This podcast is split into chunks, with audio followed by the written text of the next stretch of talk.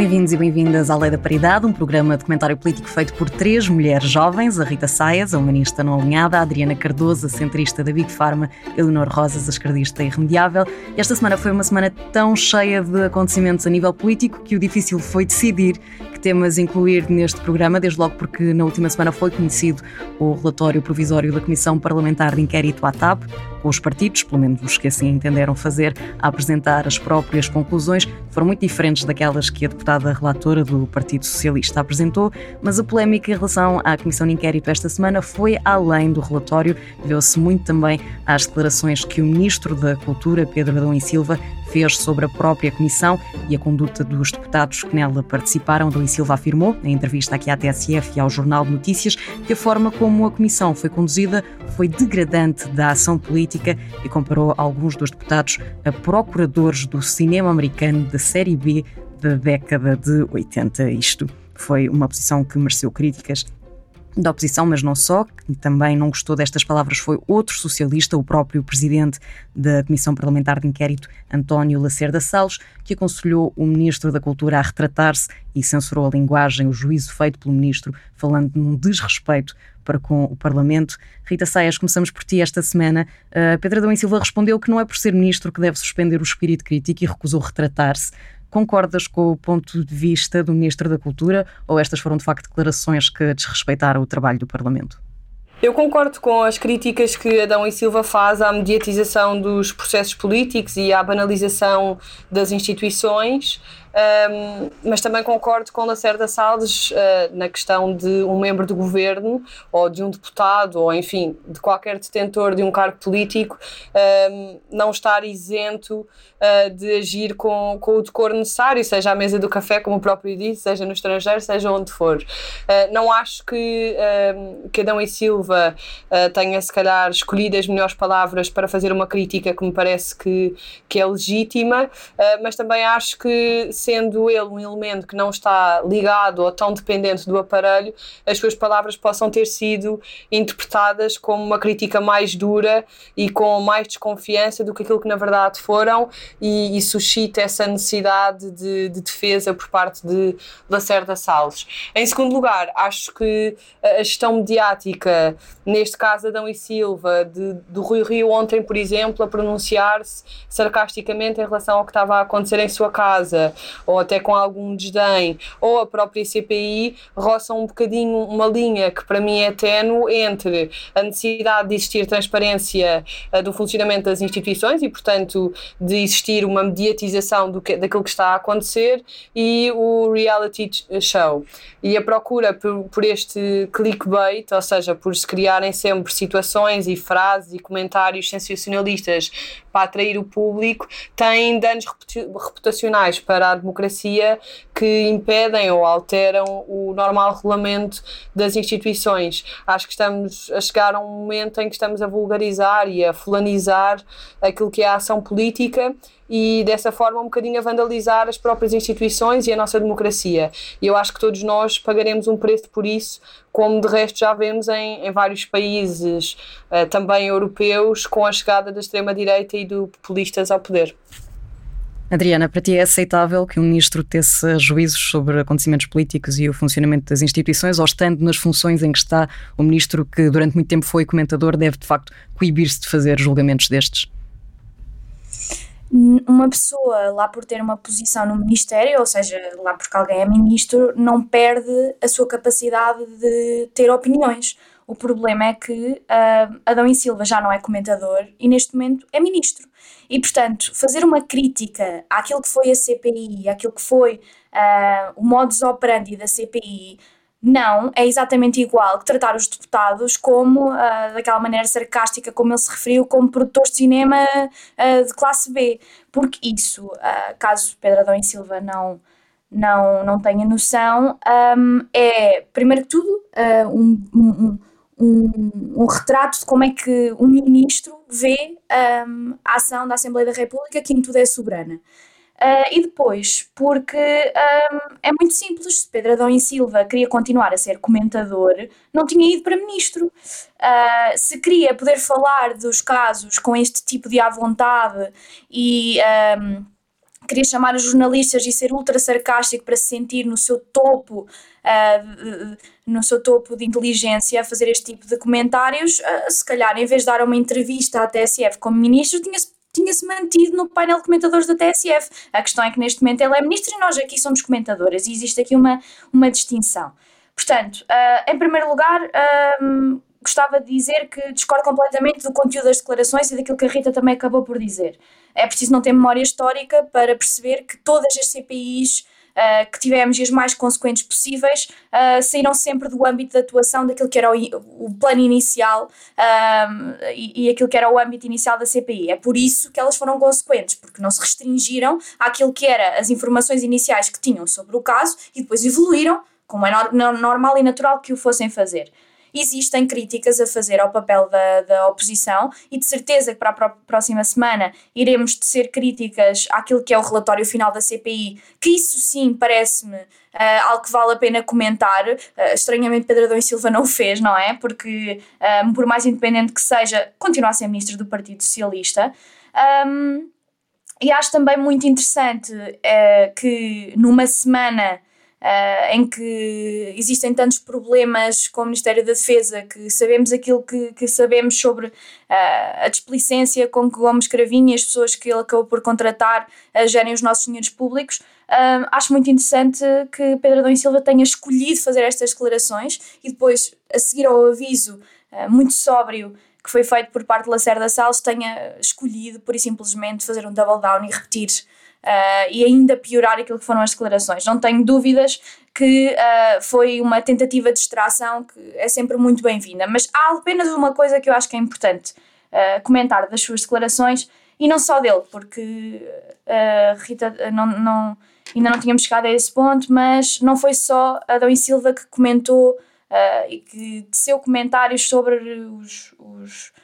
os acontecimentos políticos da semana. Também António Costa o fez. E acho muito interessante, e tanto Pedro Adão e Silva como António Costa o fez, esta atitude uh, de que os portugueses não se importam com isto. Uh, os portugueses não se importam com a CPI, os portugueses não se importam com os casos no Ministério da Defesa, os portugueses, uh, quando eu vou à rua e converso com os portugueses, uh, pessoas que o seu trajeto diário é da Lapa até, até ao Chiado, vem-nos falar sobre uma ligação à terra com os, os comuns portugueses, explicar-nos quais é são as suas prioridades, um, dizendo-nos que eles não se importam, não se preocupam uh, com a degradação das instituições. E uh, eu gostava de perceber porque é que os nossos responsáveis políticos passam atestado de ignorância e de estupidez aos portugueses, como se eles pura e simplesmente não pudessem ter uh, um pensamento crítico sobre aquilo que é a governação. Aliás, as, todas as sondagens indicam que têm, uh, pura e simplesmente não têm uma oposição que lhes dê confiança para, para ter uh, outro tipo de, de, outro tipo de alternativa política, mas acho que esta desvalorização constante para mim para além das declarações muitíssimo arrogantes, é, é um espelho daquilo que é a arrogância da maioria absoluta. E acho que Pedro Adão e Silva, parecendo muito aquele independente, no fundo é, é tem, tem aquele tipo de opinião que a cúpula do Partido Socialista tem e não me choca, mas lamento profundamente este tipo de declarações. Leonor, pergunto a ti também o que é que isto diz do estado de saúde do PS. Termos o presidente da Comissão Parlamentar de Inquérito que é socialista e que até há bem pouco tempo até era ele próprio membro do governo aqui a censurar publicamente um ministro socialista e também para que lado é que pendes mais nesta, nesta discussão? Bem, um, eu estou de acordo em parte com o que a Adriana e, e a Rita também já disseram, que é um, que tendo, sendo Pedro Adão e Silva uma pessoa livre de, de, dar as suas opiniões, a verdade é que não deixa de ser um ministro. E um ministro não deve estar a comentar o que é que uma CPI, quais são ou deixam de ser as conclusões de uma CPI um, e não deve em geral ser este tipo de comentários sobre o trabalho da, da Assembleia da República. E acho que é importante manter essa distância, uma coisa que evidentemente não tem acontecido neste, neste último ano e meio de governação de maioria absoluta do PS, que é um, este, esta vontade de tecer comentários sobre tudo, de intervir em âmbitos fora de. intervir em esferas fora do âmbito da ação um, de, dos ministros, que, que, é uma coisa que, que, se tem visto várias vezes, e acho que, isto é mais um sintoma da arrogância dessa maioria absoluta que acha que uh, pode comentar tudo, interferir em tudo e que nada tem consequências. Acho que só o simples facto de ter havido à vontade para fazer este tipo de comentários é, um, é um mau sinal. Mas também sobre os próprios comentários, acho que há algumas coisas que valem a pena ser ditas. Em primeiro lugar, a CPI tem trazido informações muito relevantes e muito importantes para a praça pública. Se é verdade, e já dissemos várias vezes neste programa, especialmente eu e a Rita, um, sublinhámos isso muitas vezes que a Comissão, a um certo ponto, já estava a avaliar factos que ela própria tinha criado. A verdade é que os trouxe para o debate público e isso é importante. Um, e se é muito importante nós discutirmos quais é que são um, os problemas da, da, subida dos preços, aumento do custo de vida das pessoas, também é importante falarmos sobre a degradação das nossas instituições democráticas e sobre uh, os crescentes problemas de opacidade desta maioria absoluta. E eu acho que uma das coisas essenciais que esta CPI trouxe uh, para o debate público e que claramente uh, deixa desconfortável o, o governo e os ministros do PS é o mau uso de dinheiros públicos e a forma displicente como é usada um, a coisa pública, ou seja, o que pertence a todos nós, o dinheiro que é de todos nós, que é do Estado, a forma displicente e a gestão displicente um, de coisas que pertencem a todos nós. Mas não deixe de, de de sublinhar que um, esta, a constituição desta CPI foi muito importante, ela foi criada por proposta do, do Bloco e acho que isso um, foi muito importante para nós percebermos mais sobre, sobre o que estava a passar na, na gestão da TAP. Acho importante e tenho a certeza que para a semana iremos discutir um, os, as conclusões eh, da mesma, mas não deixe, e, e tenho sempre sublinhar isto, e imagino que a, que a Adriana esteja a revirar os olhos se eu pudesse ver, acho que seria importante tentar muitas vezes recentrar o debate desta CPI na questão da, da, da, privatização da TAP, em que circunstâncias é que vai ser, em que circunstâncias é que vai ser feita e também não nos perdermos demasiado muitas vezes nestes casos e casinhos mediáticos que por vezes não acrescentam assim tanto ao debate mais essencial. E muito teremos ainda para dizer na próxima semana sobre a Comissão Parlamentar de Inquérito à TAP, quando ela chegar finalmente uh, à votação final no Parlamento. Avancemos agora para outra das grandes polémicas desta semana, que, como já aqui dissemos, foram muitas. Agora, o caso do cartoon emitido pela RTP. Falamos de um cartoon em que se vê um polícia a disparar uma arma contra alvos de cores diferentes e em que, quanto mais escura a cor do alvo, mais buraco de bala ele, ele tem. Tivemos logo o Observatório de Segurança Interna a questionar a direção da RTP e os patrocinadores responsáveis a dizer que não há lugar à liberdade de expressão naquele conteúdo, que é só uma acusação gratuita de xenofobia à polícia, e também um sindicato da carreira de chefes da PSP a apresentar queixa-crime contra os autores do cartoon e contra a RTP. Depois foi a própria Direção Nacional da PSP a apresentar queixa a nível de partidos, logo também o PSD a questionar o Conselho de Administração da RTP e o CDS a criticar o Ministro da Administração Interna por não defender a honra das polícias, mas nada tinha o CDS que temer a esse respeito, afinal, porque o Ministro veio depois dizer que de facto tinha ligado à administração da RTP a pedir explicações e a manifestar o desagrado com a transmissão daquele cartoon. Os responsáveis do cartoon dizem que a queixa não faz sentido, porque o cartoon se refere a acontecimentos internacionais, à polícia francesa, à morte de um adolescente oriundo do norte da África, às mãos de um polícia, de que aqui falámos no, no último programa. RTP responde que os valores da liberdade de expressão e de opinião são basilares da democracia e do serviço público. Rita, pergunto se sentiste ofendida em nome da polícia portuguesa com aquele cartoon. Não, não me senti ofendida, uh, mas acho que, que este é um caso onde, de facto, as questões da liberdade criativa, da liberdade de expressão e do serviço público colidem de alguma forma e a leitura não, não pode ser simplista. Eu acho que os cartoons são necessariamente uma sátira da realidade e, e que o autor deve ter liberdade criativa para transmitir a mensagem que entender. E essa sátira implica necessariamente uma crítica que deve ser lida sempre mediante mediante o contexto. E como referias, numa semana em que eh, em França assistimos aos protestos pela morte de, de um jovem de origem argelina, este cartoon, enquanto exposição do tema, não deveria, na minha opinião, chocar o espectador e deveria sim fazer-nos refletir sobre o que se passa, neste caso em França, e fazer uma análise crítica de se esta realidade espelha ou não a realidade portuguesa. E haverá sempre quem entenda que sim, haverá sempre quem entenda que não, mas acho que esse é mesmo o objetivo da arte, que é fazer-nos refletir. Outra coisa é a liberdade de expressão, que para mim é fundamental que exista. Eh, eu acho que qualquer cartunista, artista tem de ser livre de criar o que entender e depois cabe à RTP decidir ou não o espaço que dá ou o tempo de antena que dá, tendo em conta aquela que é a sua visão de, de serviço público. Acho que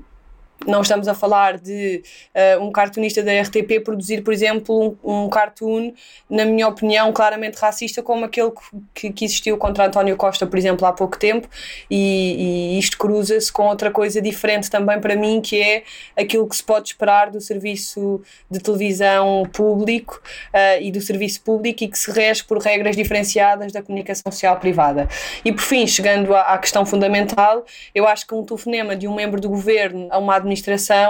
parece-me que é um mau princípio e voltamos àquilo que já falámos aqui a propósito da TAP e que a Leonor também já, já referiu, de isenção e de o Estado não se imiscuir na vida dos diferentes organismos, do, do necessário resfriamento, se quisermos, da vontade de interferir para garantir a independência numa matéria que é tão sensível como a informação e a capacidade de informar os cidadãos. Eu acho que o Observatório e o sindicato da PSP, um, que já anunciaram, como dizias, que, que iriam fazer uma queixa-crime contra o cartunista, uh, parece-me que estão no seu direito de o fazer e que demonstra que, que aqueles afetados pelo cartoon, se é que alguém foi afetado, têm capacidade para se defenderem sem ser necessário o envolvimento do governo neste caso. Adriana, e o que é que te pareceu a queixa apresentada pela PSP e depois o telefonema do, do ministro para a administração da RTP? Eu discordo completamente da Rita, uh, porque acho muito estranho e perigoso existir uma instituição neste país, seja ela qual for, que acha que não pode ser criticada. Uh, eu não sei se o cartoon uh, era relativo à questão de França,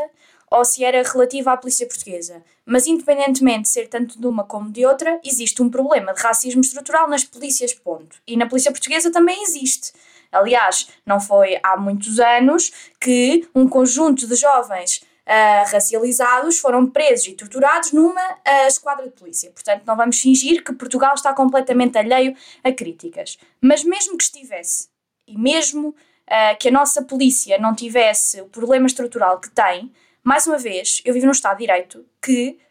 permite que eu critique abertamente o Ministério da Educação, o Ministério da Saúde, que critica a Segurança Social, critica absolutamente tudo. E eu não acho que a polícia, por ser a polícia, está acima disso, porque senão vivemos uh, num tipo de, de atitude de respeitinho Uh, que lembra muito de outros tempos e que lembra muito uma herança, uma herança quase cultural daquilo que foi a altura, uh, altura da, da, da, ditadura, em que basicamente uh, falem baixinho quando estão a falar da, da autoridade, porque podem vir e, e, e, pode, pode haver castada pela vossa opinião. E eu não acho que isso seja, isso em 2023 seja aceitável. Depois, uh, ver a reação uh, e, e, dizer desde já que a PSP fazer uma queixa-crime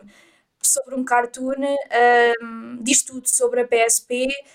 Um, acho, não, não, percebo qual é que é a ordem de prioridades de uma instituição que se quer dignificar perante os portugueses. Acho que uh, uma polícia que deve cumprir uh, aquilo que é a Constituição portuguesa e, e, o direito português, achar que um dos nossos principais direitos, que é a liberdade de expressão, se calhar não entra bem aí. Hum, tenho, tenho, tenho muitas dúvidas, como tenho com muitas atuações pela parte daquilo que é a cúpula também da, da direção da polícia. Mas, uh, e a parte política desta questão, assustou muito mais ver a reação à direita. Uh, porque ver o PSD legitimar esta ideia uh, que foi levantada pelo Chega de chamar a RTP à, à Assembleia da República uh, é absolutamente surreal. Uh, é, é, absolutamente surreal porque abre um precedente que para mim é muito perigoso. e a seguir, o que é que vai acontecer? Agora, não se gostou de um cartoon feito pela pela, pela televisão portuguesa. E depois, não se gosta de uma notícia. O, o, PSD, ah, por exemplo, uh, não concorda com aquilo que é o, o, o, pendor informativo da RTP e depois volta a chamar a RTP ao Parlamento. Quer dizer, isto não, não cabe absolutamente na cabeça de ninguém. E eu, sendo liberal e o PSD muitas vezes se levantando como, como também Partido Liberal, acho que isto é absolutamente absolutamente chocante. Uh, acho que é um, um, grande tiro, tiro ao lado, mas relembro que muitas das posições que agora, em, certo aspecto, chega começa a levantar da defesa uh, a título máximo da polícia, o PSD fez-lo sempre historicamente e, portanto, não é, não, não é uma coisa muito fora de caráter. Mas para terminar e para comentar a, a atuação de, do Ministro da Administração Interna, nós sabemos que é, é um dos ministros considerados mais à direita do próprio executivo, no sentido em que as próprias posições que ele já teve sobre o consumo de droga, sobre a própria despenalização e a regulamentação da lei, que não foi feita de forma consequente, uh, indicam propriamente isso. Uh, está um, está um pouco desligado daquilo que é um conjunto de, de progressistas dentro do, do, do, Partido Socialista e, e, em muito é um centrista moderado e nestas questões uh, tendo um bocadinho mais para a direita. Pelo que eu entendi, a chamada um, foi feita diretamente pelo Ministro da Administração Interna para passar à RTP o desconforto uh, da PSP com o cartoon. E eu lamento imenso, mas eu não acho que isso é aceitável, porque não acho que o Ministro da Administração Interna sirva como interlocutor entre uma polícia que quer fazer uma queixa-crime contra uh, uma televisão uh, portuguesa.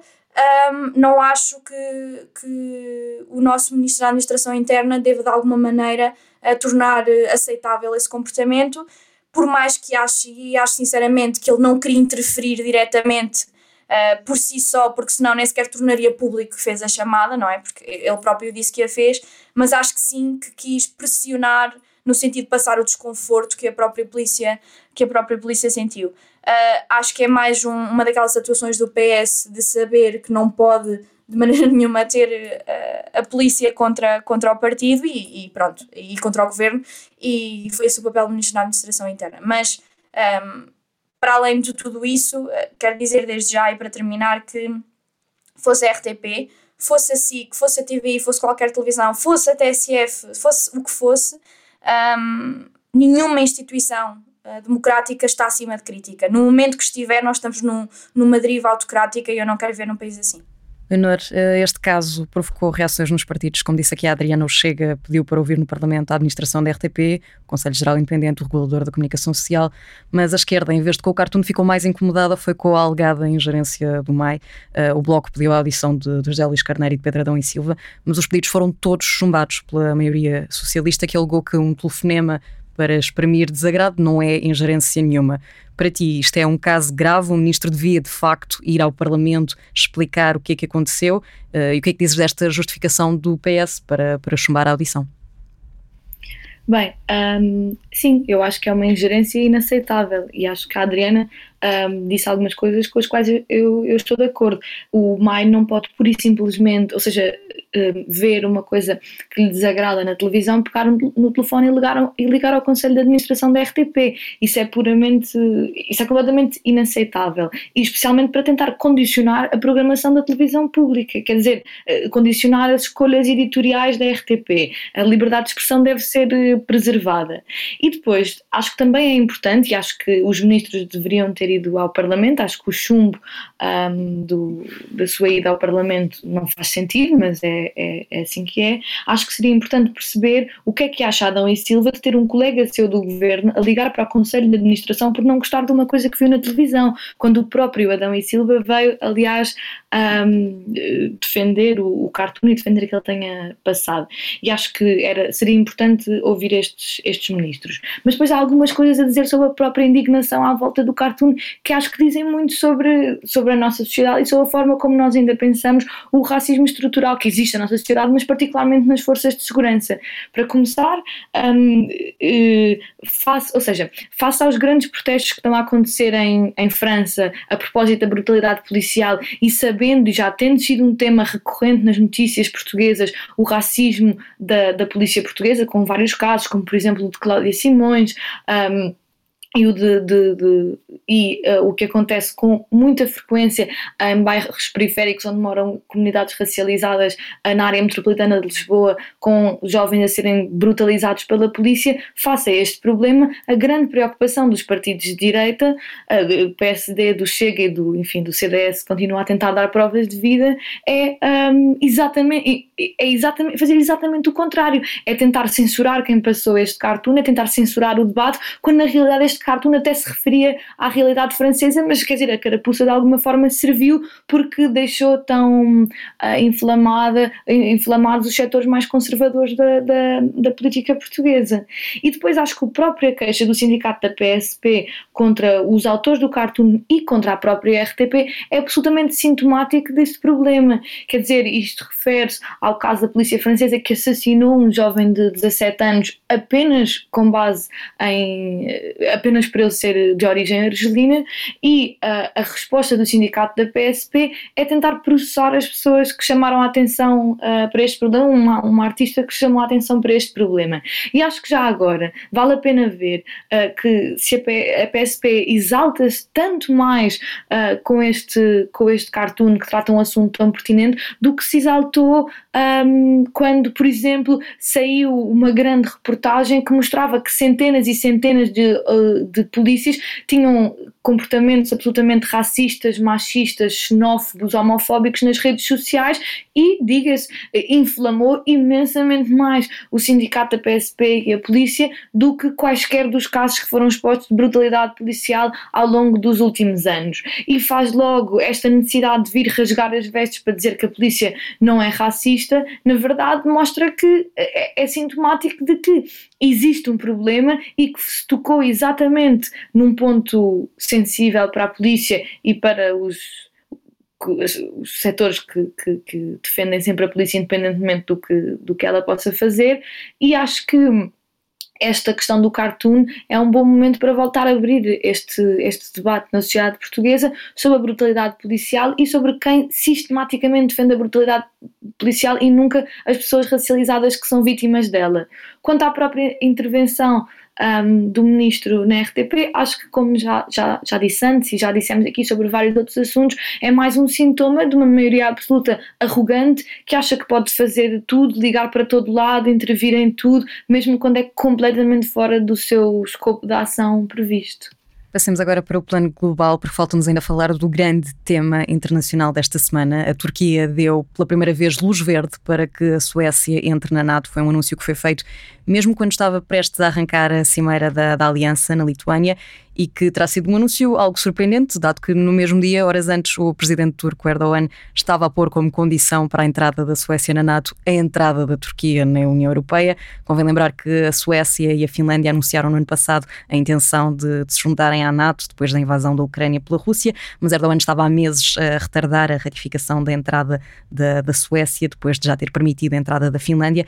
Ele alega preocupações de segurança pela postura que considera permissiva por parte da Suécia em relação a assuntos como o anti-islamismo e a proteção do Partido dos Trabalhadores do Kurdistão, que é classificado como uma organização terrorista. Isto apesar de a Suécia já ter vindo a fazer concessões às exigências turcas. Rita, o que é que te parece esta mudança de ideias de Erdogan tão rápida? Achas que foram aqui feitas promessas ao presidente turco de que nós não estamos totalmente a par? Não, uh, acho, que, acho que não foram feitas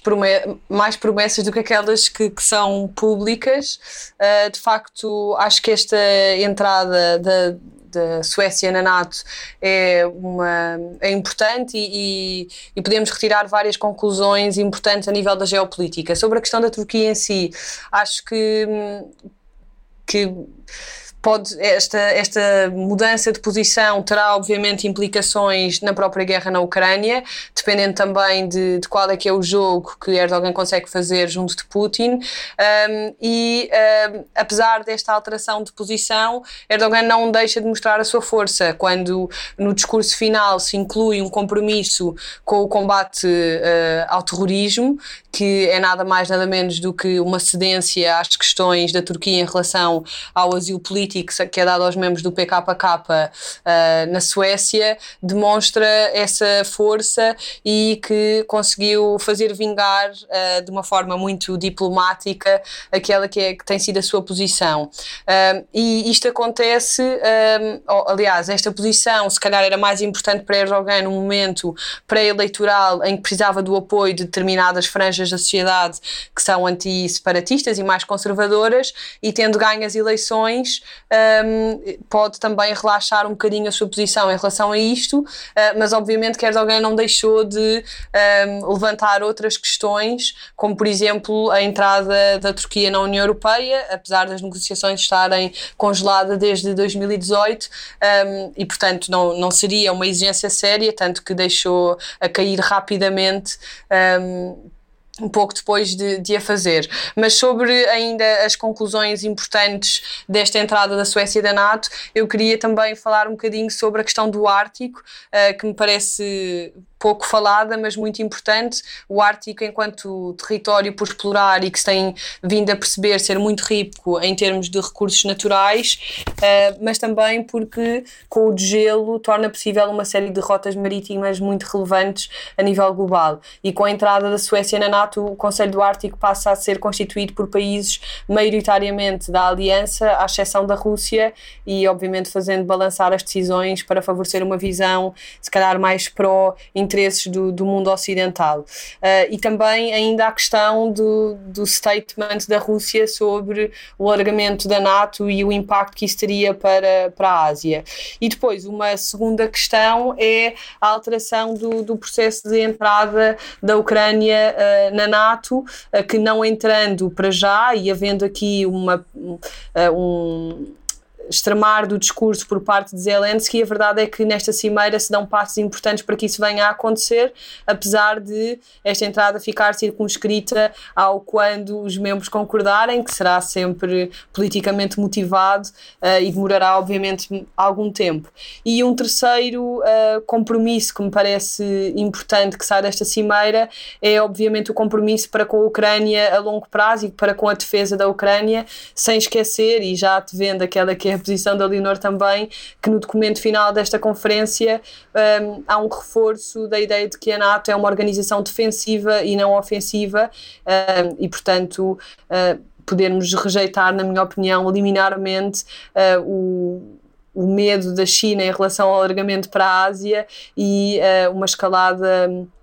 ou disto uh, ser um bom pretexto para uma escalada da guerra, apesar de achar que isso irá acontecer. Adriana, queria ouvir-te sobre as cedências que, que, a Suécia tem feito uh, à Turquia. Se pensas que já comprometeu demais com aquilo que tem uh, prometido fazer e também se achas que agora é de vez ou que ainda há algum espaço para Erdogan recuar e a Suécia e a NATO ainda terem aqui algum dissabor.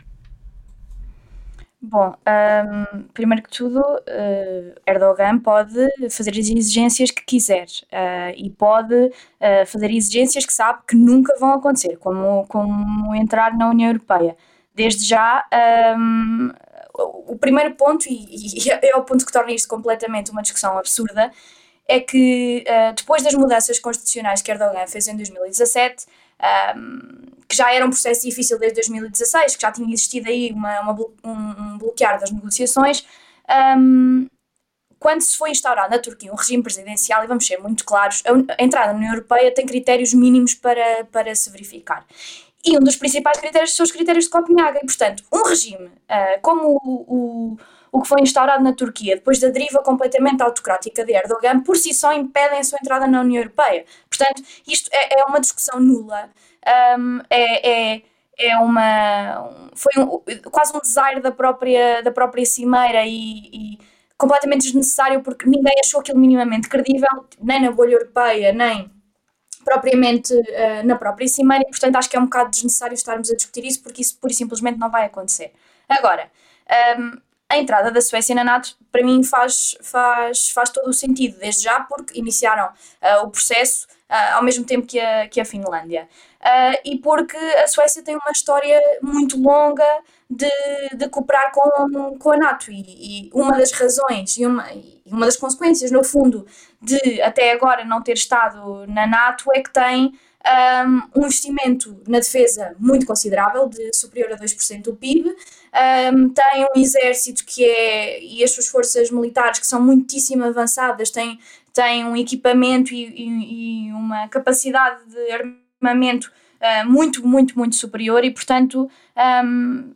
pensar que aquilo que foi todo o apoio de, de, da Suécia em vários tipos de missões da, da NATO em muitos, em muitos países, por exemplo no Afeganistão, não, não choca a ver a sua entrada na NATO. Claro que a Leonor a seguir vai, vai discorrer num conjunto de, de larachas sobre, sobre a NATO, mas é importante dizer, eu gostava de deixar bem claro que a minha posição é que se um país soberano uh, que não é uma autocracia, que é uma, que é uma democracia e que existiu uma vontade nacional devidamente uh, sufragada nas, nas urnas de entrada na NATO e esse país escolheu, escolheu aderir, um, ehm, não sei qual é que seria, qual é que seria a alternativa uh, a essa situação, porque de facto ninguém aponta uma pistola à cabeça dos países e os força a entrar na NATO. Mas se calhar um, os países estão cada vez mais a perceber, e nomeadamente depois da agressão inconsequente da Rússia à Ucrânia, que um, a Ucrânia, não estando, não estando na NATO, um, acabou por ser, por ser invadida. Portanto, aquela exigência máxima que a Rússia colocava sempre uh, para existir uma estabilização e uma paz mundial e esse tipo de, de paparicar que sempre foi feita à Rússia da não agressão do espaço de influência da Rússia para que não existisse uma nova guerra na Europa,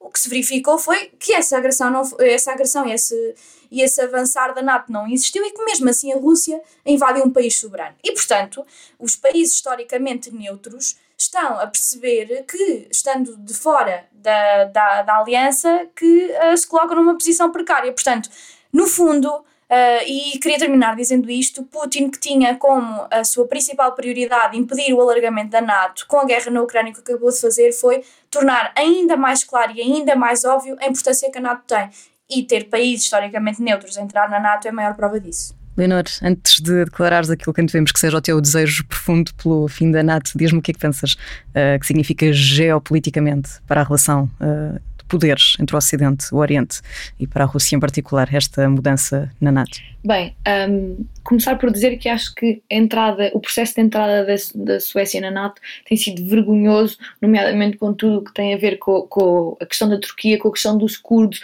e como os curdos se tornaram numa, numa moeda de troca para entrar na, na, na NATO. Um, depois acho que uma coisa é certa, uh, se como eu sou e, e, já disse aqui várias vezes e tu agora disseste, totalmente contra, totalmente a favor do, do, do fim da NATO e já, já entrarei por aí, eu acho que a invasão russa da Ucrânia um, aumentou brutalmente a popularidade da NATO, uh, contribuiu para se criar um consenso absoluto à volta da NATO uh, no Ocidente e na Europa, e uh, nesse sentido é quer dizer, eu consigo compreender uh, o, o, o, medo dos países à volta da Rússia um, gerado por esta invasão. Agora, há algumas coisas que temos de perceber no, no, nos antecedentes. Uh, depois da queda do, do Muro de Berlim, do fim da União Soviética, a NATO teve uma, uma, uma política de, de expansão errática, em que se procurou a expandir para países uh, próximos da Rússia, em que provocou repetidamente, uh, deixando que estes países aderissem, e com uma política de expansão assumida, que foi uma política errada,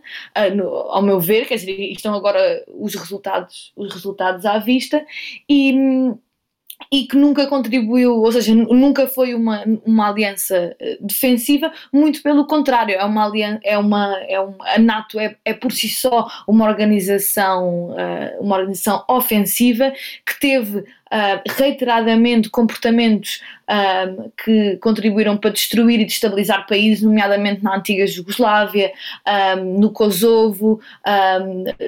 no Afeganistão, na,